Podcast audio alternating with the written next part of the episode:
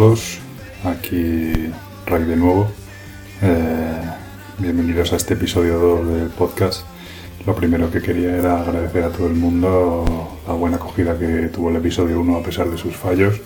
Como lo prometido es deuda, prometí mejorar el sonido y de momento he comprado un micrófono nuevo y ahora estoy tratando, bueno, trataré de, de mejorar el sonido todo lo posible en la postproducción eh, en cuanto también ha habido mucho, mucha crítica, mucho cachondeo con, con mi voz grave, dicen que es como la voz de un loro oscuro. Bueno, de momento eso es lo que hay, eso sí que no puedo cambiarlo. El tema de la cirugía está descartado. De momento pretendo tener hijos, así que la voz tendréis que sufrirla durante, durante más tiempo. Eh, como sabéis, si necesitáis contactar conmigo, se puede hacer a través de la BSK o eh, a través del blog en .victoria.wordpress.com o a través de Twitter con la cuenta de arroba punto de victoria. Eh, sin más os dejo y comenzamos.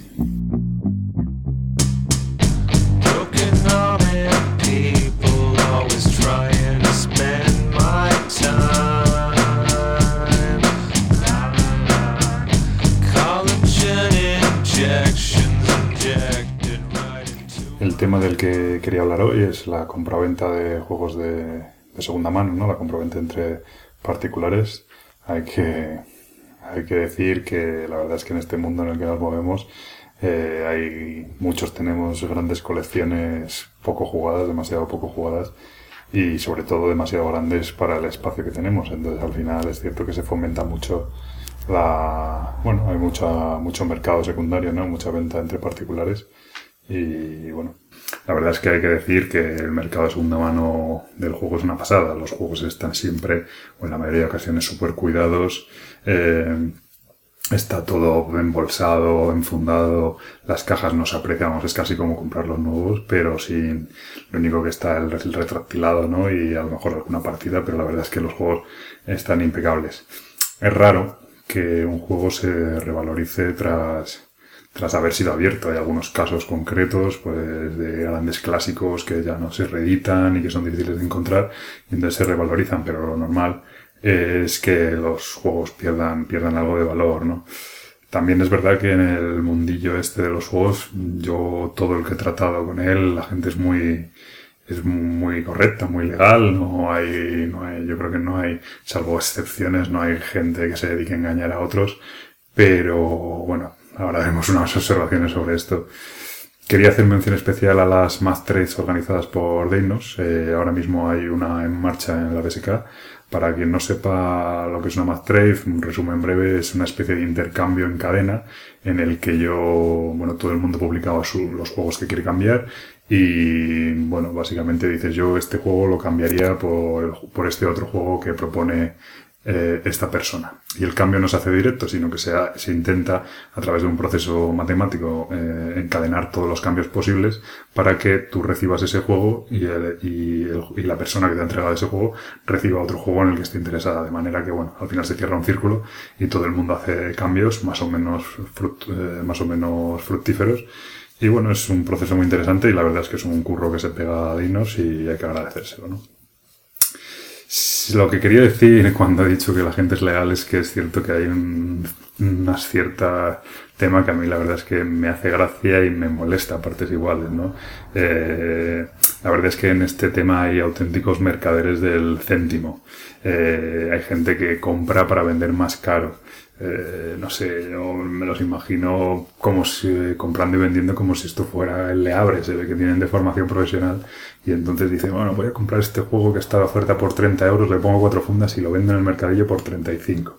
Yo la verdad es que a mí esto no me gusta, yo no sé el esfuerzo que te supone, eh, ¿sabes? Yo no sé el esfuerzo que te supone bueno, pues todo el proceso de, desde que lo compras hasta que lo tal, luego lo vuelves a poner a la venta, lo metes en una caja, lo envías, todo eso por ganar 4 o 5 euros, la verdad es que me parece una miseria. A mí me molesta mucho cuando ves que hay una oferta en Amazon que está vendiendo juegos muy baratos y al día siguiente ves esos mismos juegos precintados en el mercadillo de la BSK 5 euros más caro no sé, sinceramente me parece, me parece bastante cutre, me parece que evidentemente al que está en esto desde hace mucho no, le, no engañan a nadie, ¿no? Estos no nos engañan, pero bueno, al, novato sí que las engañan, les engañan y, tiene que sentar muy mal, ¿no? Y sentirte algo, algo timado, ¿no? Cuando, cuando te ocurre algo de esto y te das cuenta.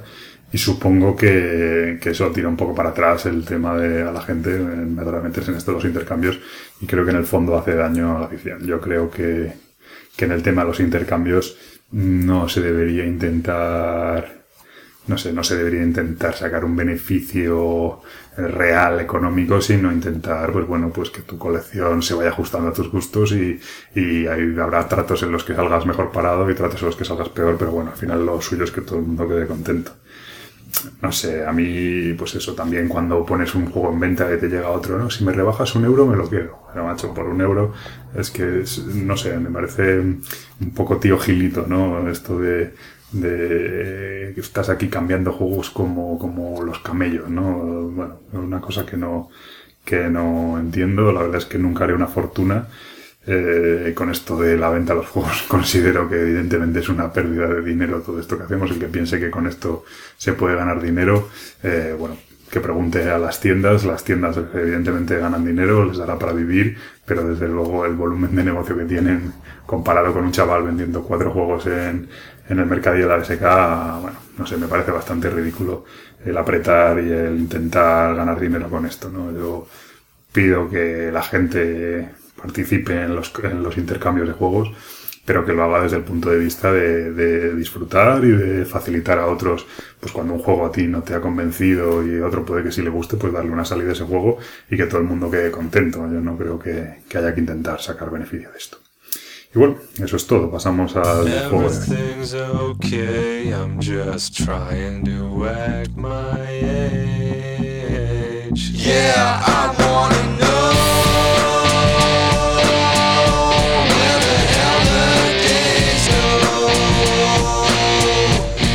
El juego del que me gustaría hablar hoy es un juego que vengo jugando mucho últimamente. Se trata de Sentinels of the Multiverse. Es un juego del año 2011. Sus autores son Christopher Badel, Paul Badel y Adam Rebotaro. La editorial es Grit and, Games. Eh, es el único juego que tienen, aunque ahora están sacando un Kickstarter nuevo de la misma franquicia basado en el mismo tema. No está editado en castellano ni que yo sepa hay planes para ello. La verdad es que se pregunta mucho, pero, pero no se sabe nada de momento. Eh, aproximadamente el precio de venta al público es de 30 euros, se puede encontrar por algo menos en, las tiendas. Y este juego tiene dos ediciones. Una primera edición que salió a través de Kickstarter. Bueno, creo que todas han salido a través de Kickstarter, pero una primera edición que tiene, tiene bastantes fallos, no viene con fichas suficientes, bueno, no tiene ningún sentido. Si hay que coger siempre la, la segunda edición, la que llaman la Enhanced Edition, eh, es mucho mejor y no tiene ningún sentido eh, coger la primera. Lo siento por las tiendas que todavía les queda alguna copia de la primera si es que queda, pero no, no merece la pena comprarla. Bueno, actualmente el juego se encuentra en el puesto 93 de la BGG con un 7,63 de media, lo que está bastante bien para el tipo de juego que es. Y es un juego de una a cinco personas eh, cooperativo. Pueden jugar más, eh, bueno, es difícil a menos de tres. tres menos, menos de tres jugadores lo veo complicado. Y luego, bueno, escala regular, eh, al final yo creo que el número ideal es tres, cuatro jugadores.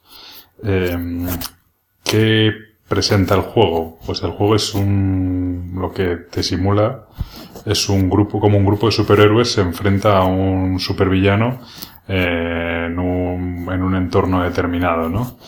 Eh, es un, bueno, eh, hay una cantidad de héroes y villanos brutales, no sé ahora mismo el número, eh, dispone ya de cuatro expansiones grandes y bastantes cartas de promoción, que son, eh, es un universo infinitamente expandible, cada, cada héroe tiene su propio mazo, igual que cada villano, igual que cada entorno, con lo cual las expansiones simplemente son más héroes, más villanos y, y más entornos, ¿no? O sea, no, es un deck building que se vayan añadiendo cartas al juego, sino que tú cuando empiezas una, un combate, pues eliges un héroe, un héroe por jugador, un contra un supervillano y un entorno, cada uno con su mazo y con eso es con lo que te tienes que enfrentar, ¿no? ¿Cuál es la gracia del juego? Porque precisamente al no ser un deck building, eh, ¿cuál es la gracia? Pues la gracia precisamente es en conocer cómo es el mazo de ese héroe y cómo funcionan y cómo combinan esas cartas entre sí. Eh, cada uno es absolutamente diferente. Los hay, hay héroes ofensivos, héroes totalmente defensivos, héroes que se dedican a apoyar los ataques de, de otros héroes. Todo esto además lo mismo con los supervillanos, cada uno reacciona diferente. Eh, no es lo mismo combatir contra Byron Blade que contra Casbuta.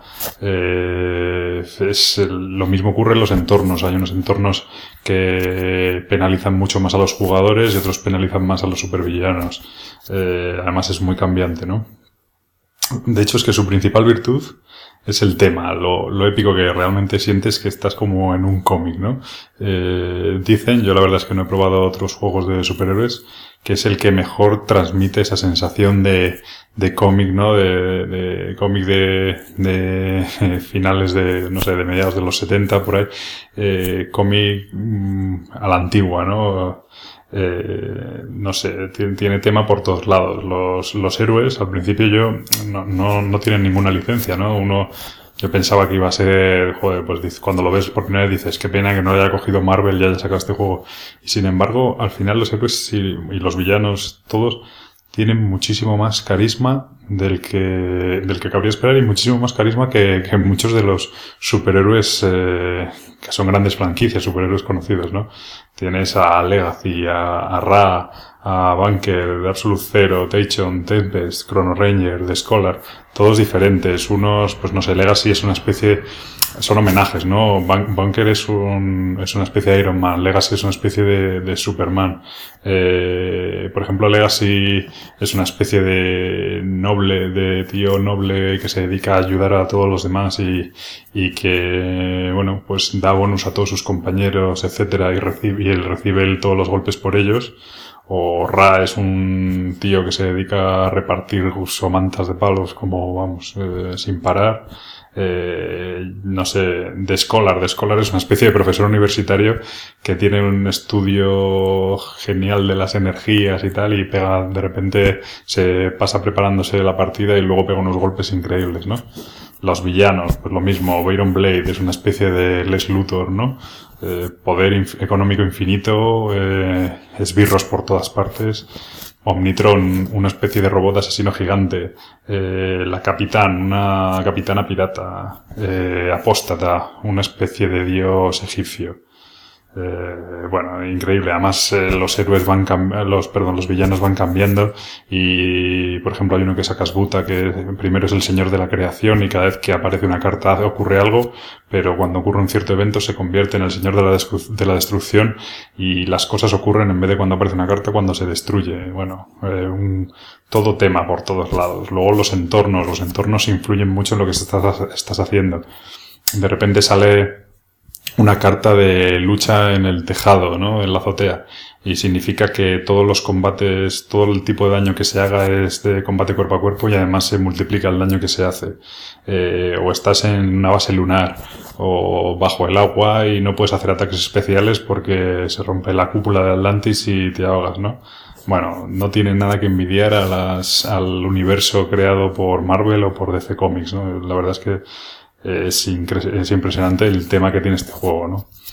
Luego la mecánica es muy sencilla. La mecánica consiste en que en cada turno eh, juegas una carta, ejecutas un poder, que es una habilidad de una de tus cartas, y robas otra carta, ¿no? Eh, te puedes saltar estas fases y en vez de robar una carta, robas dos cartas, pero eso es todo. Eh, juegan primero los jugadores, luego el entorno y por último el supervillano, y así el, círculo constantemente. Pero donde está la gracia es en saber eh, cómo combinar y cómo funciona tu mazo, qué es lo que tienes que ir buscando, cómo prepararte para el supervillano y cómo combinar los héroes de, o sea, los poderes de todos los héroes para enfrentarte mejor al supervillano, ¿no? Las combinaciones son infinitas. Eh, de hecho, el problema que tiene este juego la primera vez que lo juegas es que no te enteras de nada. Empiezas a sacar cartas y no sabes por qué ni para qué valen.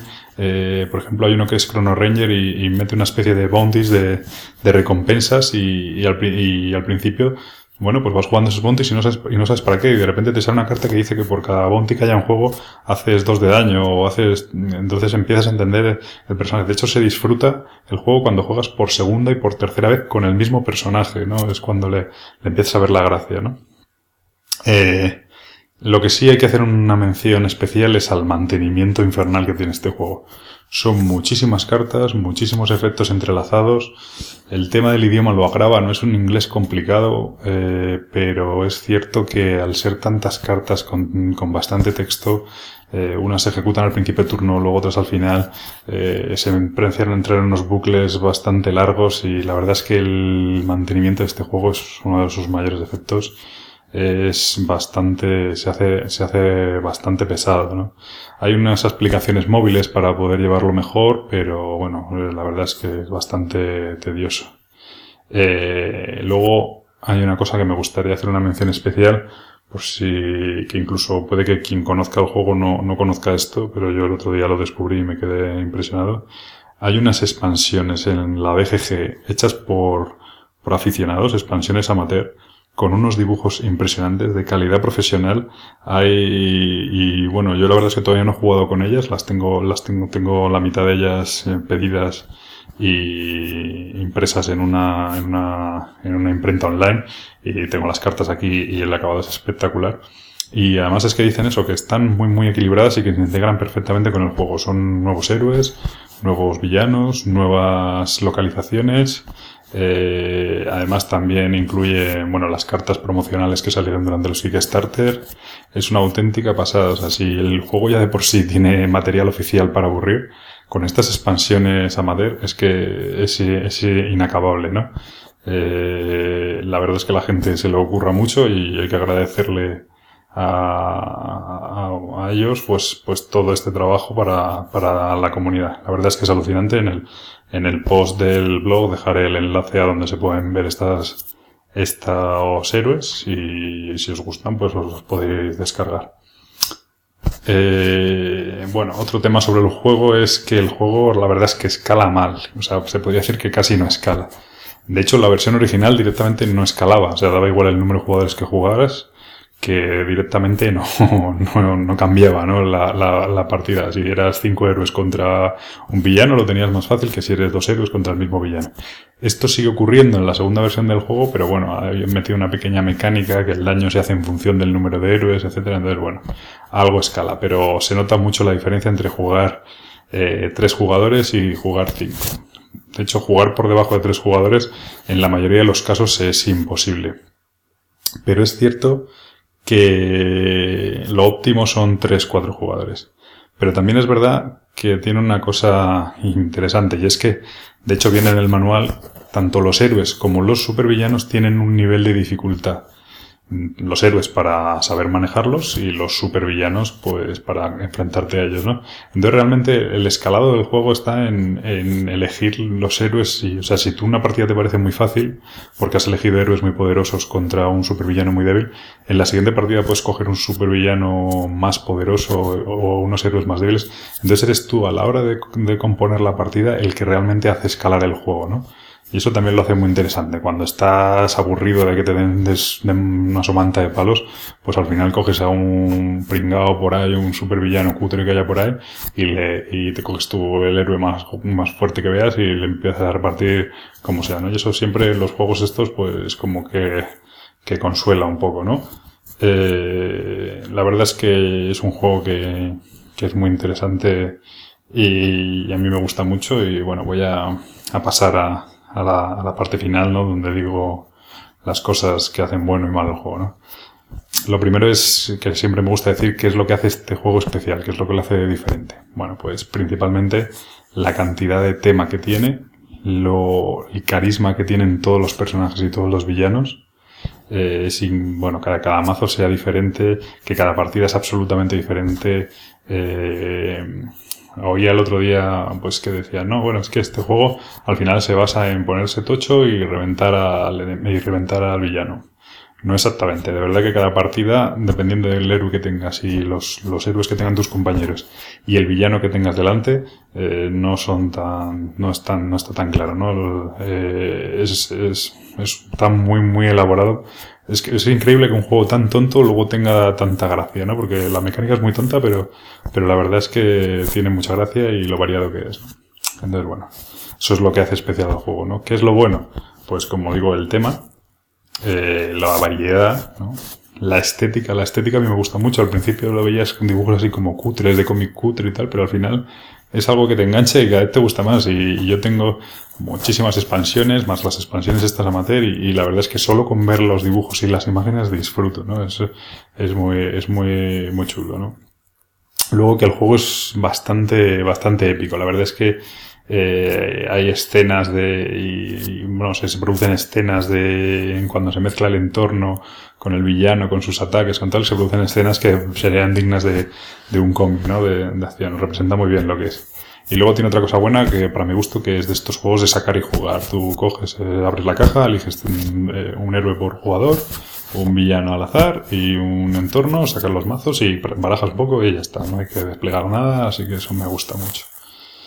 ¿Qué es lo malo? Pues que es muy variable. Es de estos juegos en los que te puede salir una partida rana que directamente es imposible desde el principio, o te puede salir una partida que es facilísima. Eso, bueno, pues esto, eso pasa. No lo voy a negar.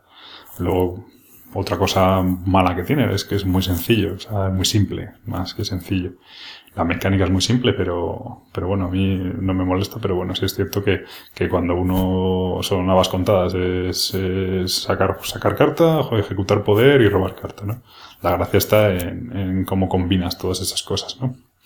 Luego que tienes que escala mal, evidentemente escala mal y ya, ya he comentado por qué.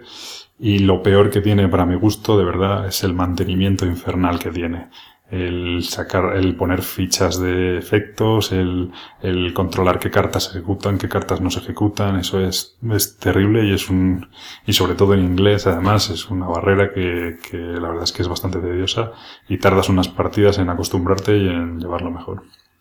Pero bueno, eso es Sentinels of the Multiverse. Yo la verdad es que recomiendo que a todo el que le guste el tema de los superhéroes y los cómics al menos lo pruebe, le dé una oportunidad. Además es un juego que no es, no es nada caro y yo creo que, que, es importante darle dos o tres partidas con el mismo héroe. Eh, cuando empiezas a jugar te, siempre te dan ganas de probar todos los héroes y probar cosas diferentes, pero, pero no empiezas a disfrutarlo y de hecho yo primero lo probé y joder, dudé un poco del juego. Y no empiezas a disfrutarlo hasta que juegas eso, dos, tres partidas con el mismo héroe o casi si me apuras con la misma combinación de héroes, ¿no? Es, es importante esto. Y yo animo a la gente a que lo pruebe, le dé un par de oportunidades y, y veréis cómo al final os engancha.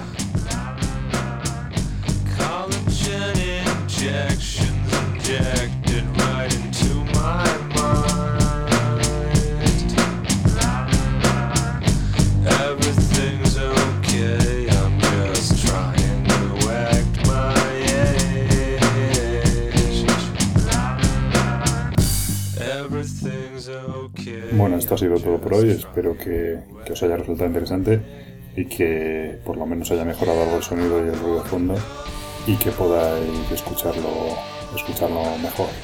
Es cierto que me he dado cuenta que la parte del juego del Sentinels he tenido algún problema con el micrófono, que se me, me rozaba con la ropa o algo así y hay algunos fallos. Os pido perdón por ello. Intentaremos mejorar para la próxima. Así que bueno, hasta otra.